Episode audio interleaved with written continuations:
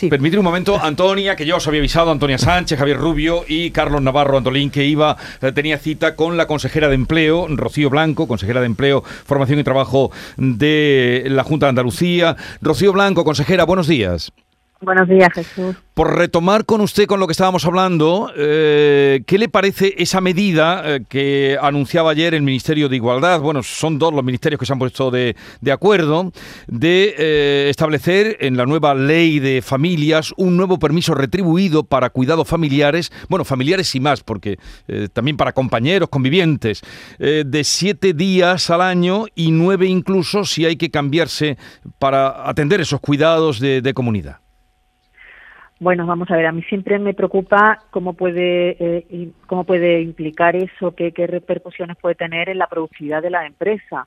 O sea, el gobierno está ahí, legisla, pero tiene que tener en cuenta que la realidad y el tejido empresarial y el tejido productivo está en la calle y tiene que ver qué repercusiones tiene eso en cuanto a la productividad y si se puede, eso se lo puede permitir, cómo se va a compensar a las empresas esa, esos permisos retribuidos, ¿no? Eh, yo lo que lo que he leído es lo que han leído todos, ¿no? En la prensa, no no tengo mayor información, pero creo que eso tiene que tener mucha más profundidad y no se le puede dar una lectura así un poco a bote pronto.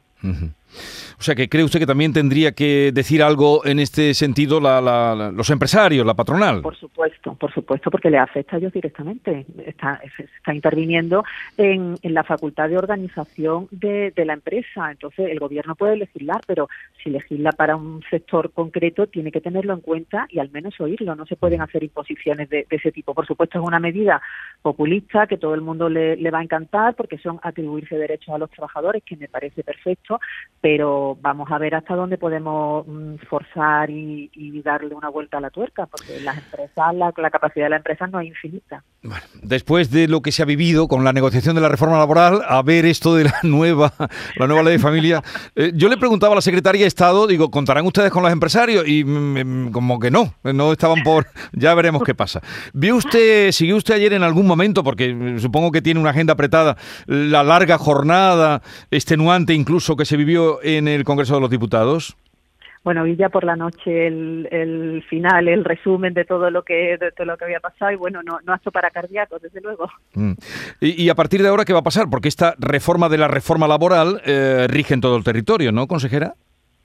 Efectivamente, vamos a ver, yo lo que quiero decir es que lo importante es que se ha aprobado una norma que permite consolidar lo mejor de la, del modelo laboral vigente, del modelo laboral del 2012, y que ha servido ese modelo para superar dos crisis, la del 2009 y la actual, porque quiero recordar que los ERTE los introdujo la reforma del 2012.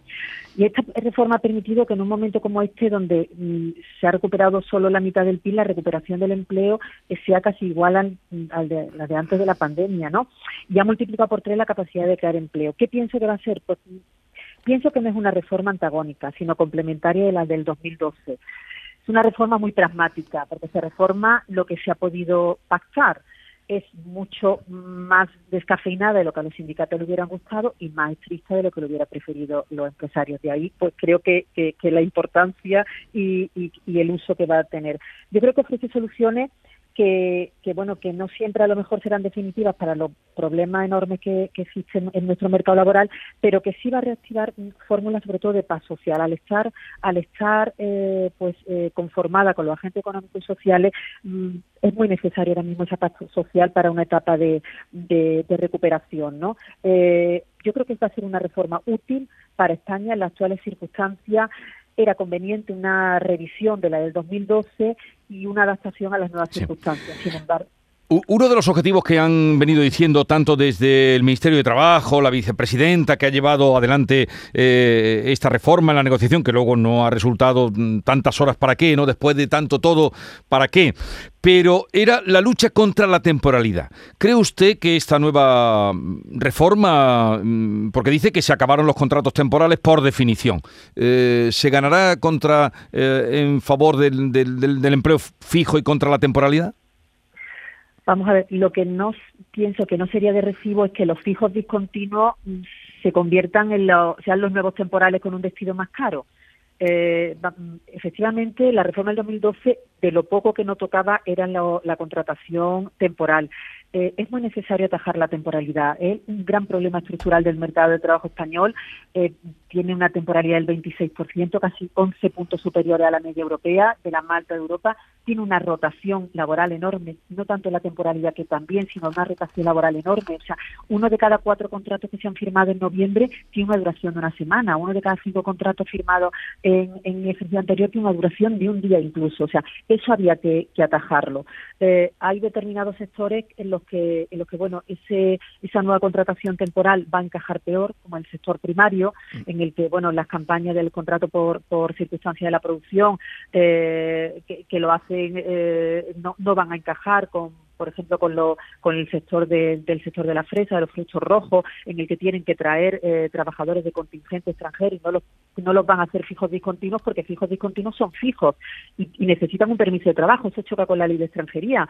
O los contratos para el sector de, la campaña del olivo tienen que ser de 90 días, pero tienen que ser en menores de. Eh, no pueden ser consecutivos esos 90 días. Con lo cual, en algunos sectores sí encaja poco y espero que en la, en, bueno, en la, en la regulación reglamentaria esto se encaje, pero sí era muy necesario atajar eh, la contratación temporal. No sabemos, yo no, mm, eh, no sé en qué plazo se va a poder ver efectivamente los lo efectos. Ya sabéis que tiene una vacatio legis la, la reforma, la, el Real Decreto Ley 32, con lo cual hasta, hasta dentro de tres meses no se va a poner hasta abril, no se va a poner en plena en pleno funcionamiento, con lo cual que yo creo que en un plazo de antes de dos años, un año y medio, no se va a poder ver los efectos reales que, que pudiera tener. Pero digo, por ejemplo, en el sector de la hostelería, eh, muy potente eh, en nuestra comunidad, eh, la hostelería, digo, pues servicios de bodas, banquetes, ahí no puede haber, tendrá que haber una excepción para cuando contratan camareros extras, ¿no? Bueno, ahí ahí puede ser el contrato por por, por, obras por circunstancia de la producción eh, cuando son circunstancias ocasionales y previsibles, que eso sí es una contratación de 90 días siempre que no sean consecutivos y pueden contratar todos los trabajadores que, que sean necesarios. ahí yo creo que sí tendría encaje esa, esa contratación por las circunstancias específicas que, me traslada. Bueno, pues ya veremos el reglamento que tendrá que salir de esta reforma eh, y, cómo funciona. Y usted dice que, que le, le da dos años para ver si realmente eh, se avanza en contra o en ganarle terreno a la temporalidad. Rocío Blanco, consejera de Empleo, gracias por atendernos, un saludo y buenos días. Un abrazo a todos. Adiós. Gracias. Hasta luego.